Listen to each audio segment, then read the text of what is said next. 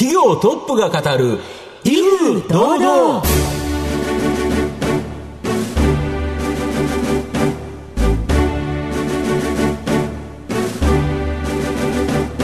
毎度相場の福の神こと藤本信之です。アシスタントの飯村美希です。この番組は巷で話題の気になる企業トップをお招きして番組の指揮者的役割である財産ネット企業調査部長藤本信之さんが独特のタクトさばきでゲストの人となりを楽しく奏でて紹介していく企業情報番組です。今週はですね、はい。企業っていろんなリスクがあると思うんですけど、はい。そのリスクから守ってくれる会社という形で、うんじっくり今日は聞いていただきたいなと思いますね。はい。大切なお話がたくさん聞けそうですね、ということで皆様どうぞ番組最後までお楽しみください。この番組は企業のデジタルトランスフォーメーションを支援する IT サービスのトップランナーパシフィックネットの提供。財産ネットの制作協力でお送りします。企業トップが語る威風堂々。それでは本日のゲストをご紹介します。証券コード9250東証マザーズ上場。株式会社 GRCS 代表取締役社長佐々木義和さんにお越しいただきました。佐々木さんよろしくお願いします。よろしくお願いいたします。ます株式会社 GRCS は東京都千代田区五番町の JR 市ヶ谷駅すぐ近くに本社があります。G、ガバナンス。R、リスク。C、コンプライアンス。S、セキュリティ。この複雑な外部環境リスクから企業を守る会社です。では、佐々木さんの方からも簡単に御社のことを教えてください。はい。弊社はですね、はい。まあ、この G と R と C と S、非常にあの複雑な、難しいようなですね、感じをするあの領域なのでございますが、まあ、この領域をテクノロジーを活用して、えー企業様の課題を解決すると、まあ、そういったところに主軸を置いて事業をしているような会社でございます。はい、ありがとうございます。また後ほど事業についてじっくりと伺っていきたいと思いますが、まずは佐々木さんの人となりに迫るべくしばし質問にお付き合いいただきたいと思いますので、よろしくお願いいたします。では佐々木さん、生年月日を教えてください。1976年の9月の5日です。はい、ご出身はどちらでしょうか、えー岩手県のですね、あの岩泉町という、はい。あの、すごい田舎でございます。岩手県を出られたのは何歳の時になり出られますかた出たのは、えっと18ですね。高校卒業してから、あ、まそうですか、きっかけは何だったんでしょうか？きっかけは浪人ですね。はい。そしてその後じゃあ東京の大学に行か残れたんですか？念ながら受験失敗しまして、はい。気づいたら沖縄に行ってましたね。沖縄また、自分のことじゃないですか？人生は何が起こるか分かりませんね。わかりませんね。その後はどのようなご経歴なんでしょうか？えっとですね、その沖縄に行ったんですが、まあ、1年ほどでそのが沖縄の大学も辞めまして、でそこからアメリカに渡るということで、何を学ばれてたんでしょうか？コンピューターサイエンスという当時、はい。まあ、その IT バブルというか、まあ、ちょうどその時代1997年とか8年って、まあ、アメリカで一番そういう流れが来ていたので、まあ、そこになんかちょうどタイミングよく、まあ、現地にいてそこにの学びを得たっていうか、そういう感じでございますね。はい。いきなりアメリカにご留学されるきっかけは何だったんですか？沖縄で生活してたんですけど、沖縄ってすごいいいところなんですよね。はい。楽しいです。楽しい。のどかで。でしかも学生なので、毎日毎日、まあ、遊ぶわけですよね、どっかに。でまあ、遊びも徹底的に毎日遊び続けると、半年ぐらい遊んでるとですね、このままこのまま遊んでたら、ダメなんじゃないかと。そ遊び倒したということですよもうそれぐらい沖縄っていうでですね、はい。楽しいことをいろんな経験をさせていただいて、結果いやこれはまた違う場に行かなきゃいけないっていうので、まあ、アメリカに行ったっていうのが当時のあれですかね。あ、そうでしたか。結果その後ご就職を考えるときには日本に戻られるんですか？えっと、もともとは向こうにいようと思ったんですが、はい。これはまた IT バブルがですね、2000年 US アメリカ弾けて、で、それまでまあコンピューターサイエンスっていくらでもあったんですよ。はい。そうですよね。それが一気にドーン激減して、で、まあ、行けるところはあっても、あまり良さそうなところもなく、まあ、たまたま日本の、その、で受けた会社が受かってたので、まあ、じゃあそれはとりあえず日本に帰ろうかということで、えー、2002年ですかね、はい。に帰ってきたって感じですかね。その後、起業されるまでは何年ぐらいそちらでお勤めだったんですか？3年ですね。なぜその3年で起業に至るんでしょうか、もともと起業するというのは、あの、決めていたというか、まあ、あの、やろうと思ってたんですが、まあ、ちょうどその3年ちょっとぐらいで、やりたいというこはう気構えが、準備ができたというか、まあ、そういったので起業したという感じですかね。起業を考えられてたのはいつ頃からですか？そもそもそういう会社勤めをするということを、うちの親族、ほとんど、まあ、いない。なるほど。これもよく分かったんですけど、田舎だからだったっていう。田舎って会社ないので、会社になれないんですよ。なかなか会社員っていう職業が田舎ってないので、結果みんな自営業やっていたってだけだったんですけど、今思うと。当時はそういう環境でしたね。いや周りがかあの経営者の皆さんだったっていうのはやっぱり大きな影響ですね、そうですね。やっぱそこはみんなそういう方々が多かったので、まあ、日常的にそういう環境にあったっていうのはあるかもしれないですね。はい、えーさて佐々木さんの人となり皆さんにはどのように伝わりましたでしょうか。後半では佐々木さんが率います株式会社 GRCS についてじっくりと伺っていきます。企業トップが語る威風堂々では後半です。藤本さんのタクトがどう冴え渡るのか。ゲストの佐々木さんとの共演をお楽しみください。御社はこの G ガバナンス、R リスク、C コンプライアンス、S セキュリティ、複雑な外部環境リスクから企業を守る会社ということなんですが、ぶっちゃけですね、どう守るのっていうのはよくわかんないんですけど、どうやって守るんですか？はい、例えばですね、これ G と R と C と S って、まあ、どの企業さんも当然これみんなそれぞれやらなければいけないんですが、まあ、セキュリティの会社さんだけどセキュリティの領域だけでやられてると思うんですが、はいまあ、最近だと、まあ、一番分かりやすいと言うと、まあ、コロナ禍になりましたと。はいで、企業、まあ、会社に皆さん行けませんと。そうですね。テレワークとかはいでそうなったら、じゃあ、き PC を今までだと会社の PC でやってた金融機関の方々が、自宅でも在宅でやれる環境を作らなきゃいけないと。はいなった場合、当然その PC、じゃあ、持って帰っていいですかってなったら、うんいやいや、それは個人情報が漏れるかもしれないでしょとかっていう、まあ、リスクがありますね。はいでさらに、今までだと、その会社の規定上、PC 持ってっちゃいけないっていうはいルール、はいルールありますよね。変えなきゃいけないですよね。はいで、それがガバナンスっていうところで変えますと。で、さらに金融機関の場合、金融庁からルールがあるんですね。こういうことしちゃいけませんみたいな。ありますよね、いろいろ。っていうコンプライアンスも守らないといけないですよね。で、さらにそれを自宅に持ってったときに、なんか子供たちが何かこう、ちょろちょろってやってそのデータ取れたりとか、じゃあまずいですよね、うん。っていうセキュリティも考えなきゃですね。はい。っていうのを、まるっと相談乗って、あの、じゃあこういう形でやりましょうっていうのを、実際にそれをこう、実務に落としていくというところを全部我々コンサルをしながら、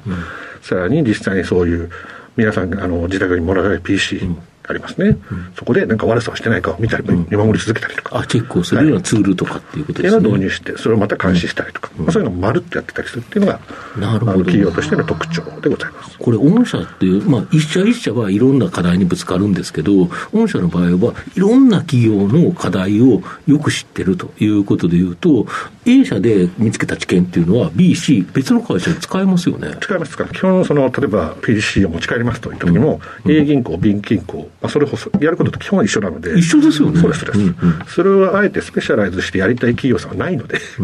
なので、あくまでも我々は一つのケースを作って、それを横展開していくというのがビジネスモデルになってます。で、そうすると、そのお客様っていうのは気になるんですけど、金融とか通信とかグローバル企業など、まあ、言ったらですね、あその会社って分かるぐらいの日本を代表するような会社、まあこれが多いとか。大企業ばかりですね。なるほど。今、どれぐらいの数の企業の会社さんがお客様なんですか？今ですね、トータルで102社ぐらいのお取引がありまして、でその中で、まあ、かなりですね、規模感が大きい企業さんでいうと、えー、45社ぐらいかな。なるほど。御社のこの人材が、まあ、実際にですね、先ほどの GRS、CS に関する悩みを聞いて、まあ、コンサルティング、まあ、様々な解決する、このソリューション事業というのと、もう一つ、月額課金で製品のプロダクト、これをですね、提供するプロダクト事業、はい。これ二つがあるそうなんですけど、これどういう形でしてえるんでか？っとですすね、ソリューションの方はですね、まずその課題を解決しますということで、例えば先ほどのコロナの PC っていう課題を相談に乗って、まあ、それがちゃんと何、そういうシステムとかいろんなの入れて運用もしますっていうのを一連全部解決するのがソリューション事業。なるほど。で、一方で、このプロダクト事業というのはですね、はい。まあ、そういった時に何かしら企業として、ん。まあ、リスクでも最低限やらなければいけないっていうことあると思うんですけど、うん。はい。まあ、そういったノウハウを製品に落とし込んで、うん。例えば個人情報ですと、うん。個人情報の対応をちゃんとやらなきゃいけないですねと。はい。でもどれ、何をどこまでやった方がいいか分かんないとか、うん。まあ、そういった時に我々製品をご導入いただくと、うん。まあ、最低限、うん。まずそういったやらなければいけないのができるようになりますよっていうのを、今までこのソリューションで作ってきたノウハウを落とし込んでやってる。っていう。You. だからこれが両輪ということですね。そうですね要ははいプロダクトだけでもできないし、ソリューションだけでもできない。この両輪があるから。で、えーソリューションというのは人がかかっちゃうということだと思うんですけど、プロダクト事業は人がかからないからこれ利益率高いですよね。高いです。まあ、まだ現状では、売上の比率は非常に低いんですが、うんまあ、今、われわれ先ほど申し上げたように、大企業様に対してご提供差し上げてるんで、うんこれは今後、中長期で見ていくと、はいもっと中堅企業様ですとか、はいまあそういった企業様もマーケットに入ってきますんで、はいそういった時に一気にそのプロダクト事業の方が、もっと伸びていくというのが、なるほど今後のえー展開の戦略でございます。なるほど。この年間売上高が3000万以下のお客様を、まあ、年間売上高3000万以上に、えー移行させるというのが大きな成長戦略。これ、3000万というのはど、どこで基ですね準が来てるん、ですか？実際に我々あのこの業界10年やってまして、で G と R と C と S って、はい。当然あの全部コストなんですよね。やっぱりどの企業様で最低限、ん。このぐらいの投資をしなければいけないっていうレベル感があると思うんですけど、その電気代とかこう、いわゆるインフラコストみたいなはいはいはい最低限。最低限それがですね、実は弊社のお客様で、まあ、もう何年もいろんな取引をさせていたお客様がすごい景気、このコロナ禍で、業績がドーン低迷しましたと。うん。えらいことになっちゃったと。えらいことで,、うん。で普通だとやれば、この領域ってコストじゃないですか。ん。なんで止めるわけですよ。うん。でも、結論から言うと、やっぱ3700万円ぐらいですね。うんそう一番そこの事業形態っていうか、業績においても。はいなので、やはり、ある意味我々のこの GRCF というコスト領域においては、コストセンターではあるんですけど、まあ、インフラコスト同様の最低限のコストっていうのが、まあ、必要になってきていったこの時代の背景にはあると思っているので、やっぱりここ3000万円をもう3億円ごとか10億円とかって狙うのではなく、いかにそのインフラコストを抑えて、シェアを取って、その業界のスタンダードの部分を作っていくかというのが、我々の事業で一番重要だというふうに考えています。なるほど。今、この3000万以上の企業って何社ぐらいある14社。14社ですか。社長の考えでは、どれぐらいまで可能性としてはありえそうなんですか？まあ、14社なんですけど、まあ、うち今、その102社取引先ありますと、その半分以上が同様規模になる可能性がありまして、で14社でう現状の我々の売り上げの7割以上、7割ちょっとを占めてるんですよ。なので、まあ、少なくとも既存のお客様でも3倍、4倍の可能性がありますし、さらにはそれ以外も横展開どんどんできると思っておりますので、まあ、まだたった14ですからね、なんで、上場企業単体で見ても3800約分の14っていうレベル感なので、まあ、今後、そういう点では10倍だというのは全然見える、まあ、市場ですし、さらにはそれ以上というのも、まあ、考えているというところでございます。あとやはり上場されたっていうのは、非常に大きなポイントですよね。めちゃくちゃ違いますね、これは。我々やはりあのやってる業務もですね、非常に経営に近しい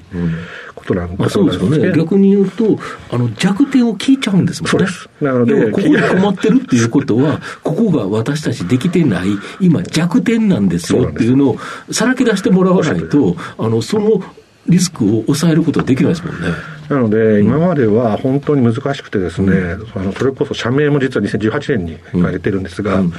それまで76社名だったんですけど、なかなかそういう会社でこういうの領域できないとか、あと余震も通らないとか、あとは何よりやっぱり信用ということが我々の事業において一番重要でございますので、まあ、今回本当上場したことによって、まあ、この領域においては、まあ、ガバナンス的キーワードが GRS と取れると非常に大きいなというふうに思っております。なるほど。ただ、そこから話があっても、すぐに、その、取引になるかどうかっていうのは時間がかかるんですよね、大企業だから。あくまでも我々の領域はコストなので、まあ、それこそ営業マンを100人乗せて、押し売りをしようとしても絶対売れないんですよ。なるほど。いらないんで、あのそんなことに投資をしたいとあの経営者さんって、まあ、日本は基本的にいらっしゃらない。なるほど。なんですけどただ困った時に助けてほしいっていうところで、まあ、すがってくるっていうなので、会社を我々の戦略上は、本当今、先ほど製品の話があったんです、製品で最低限をやるような、まあ、金額的には全然ちっちゃいんですよね。でもその製品を導入いただきましたと。まあ、しかしながら何か事件、事故とか、法令が変わったりとか、はいそういった時って、企業様としては、まあ、やらなきゃいけないってい。う、はいちょっとマストの時です。はい。その時が、我々のすごいビジネス的にはチャンスが来るという。感じなので、本当事故はですね、あの我々にとってはキーワードというか、新しい事項が。今だけどコンプライアンスとか、どんどんうるさくなって、いわゆるハラスメントっていう、めっちゃ増えてますよね。でハラスメントも、もうとにかく数もそうですけど、何十種類あるんだってくらいありますし、ね、その新しいのがどんどん施設されてきている状況なので、まあ、我々はそもそもこの事業、あの GRC っていうのはもともと趣旨だったんですが、なぜこれをこう長きにやってるかとかいうと、まさに言葉でございまして、言葉が、やっぱコンプライアンスって言葉が、10年前に比べると日常的に話されるようになったりとか、ガバナンスもそうですし、というところにやっぱり一番のビジネスの可能性っていうのがあるなっていうのはすごい考えていたというところでございます。なるほど。御社の今後の成長を引っ張るもの、改めて教えていただきたいんですが。まずですね、2023年までは今のソリューションを事業を徹底的に伸ばしていくというところで、まあ、あの人の部分、やはり人をたくのたくさん、えー採用していくことがまあ非常にキーになってくるというところと、その2023年以降の,、あのプロダクトの戦略主体になった時には、まあ、データですね。なるほど。やっぱり本当、塩梅が重要でございまして、100点がない世界なので、やりすぎてもしょうがないですし、まあ、コストかかってますからね。でもどこまでやっていいかも、クライアントでわからないことはやっぱりありますんで、そういった時に、うちの業界は70点でいいんですよって、70点を持つ持つことができてれば、そこが我々の一番の武器になってくるので、そういう点ではそこにすごい可能性を感じているというところでございます。なるほど。では藤本さん最後の質問お願いしますあなたの心に残る四字熟語を教えていただきたいんですが。和字不流といって、はい。あの和して流せずとい。う言葉がですね、ございまして、あのいわゆるですみんないろんなものと協調しましょうというんですけど、あのそういった協調はするんだけど、その流されてこうすなるほどじゃいかんよというような意味なんですが、まあ、たまたまあのうちの家訓みたいなもんですね。ああ、そうなんですか。佐々木の家訓ということですか？あの兄弟はうち5人なんですけど、5人？5人いて、全員和がついてるんですよ。あ、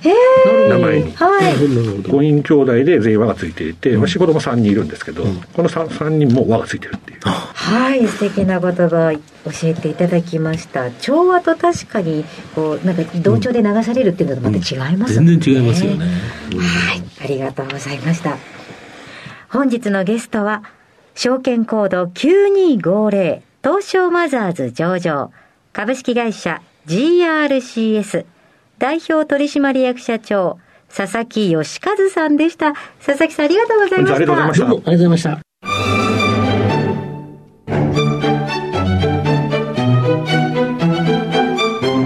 企業トップが語る威風堂々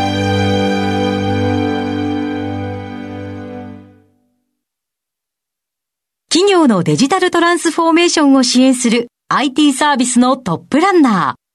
東証2部証券コード3021パシフィックネットはパソコンの調達、設定、運用管理からクラウドサービスの導入まで企業のデジタルトランスフォーメーションをサブスクリプションで支援する信頼のパートナーです。取引実績1万社を超える IT サービス企業。東証2部証券コード3021パシフィックネットにご注目ください。お送りしてきました企業トップが語る威風堂々。そろそろお別れの時間です。今日のゲストは株式会社 GRCS 代表取締役社長佐々木義和さんでした。そして佐々木さんの選ばれました四字熟語は和字不流でございました。それではここまでのお相手は藤本信之と、飯村美希でお送りしました来週のこの時間までほな、さいなら。この番組は企業のデジタルトランスフォーメーションを支援する IT サービスのトップランナーパシフィックネットの提供財産ネットの制作協力でお送りしました。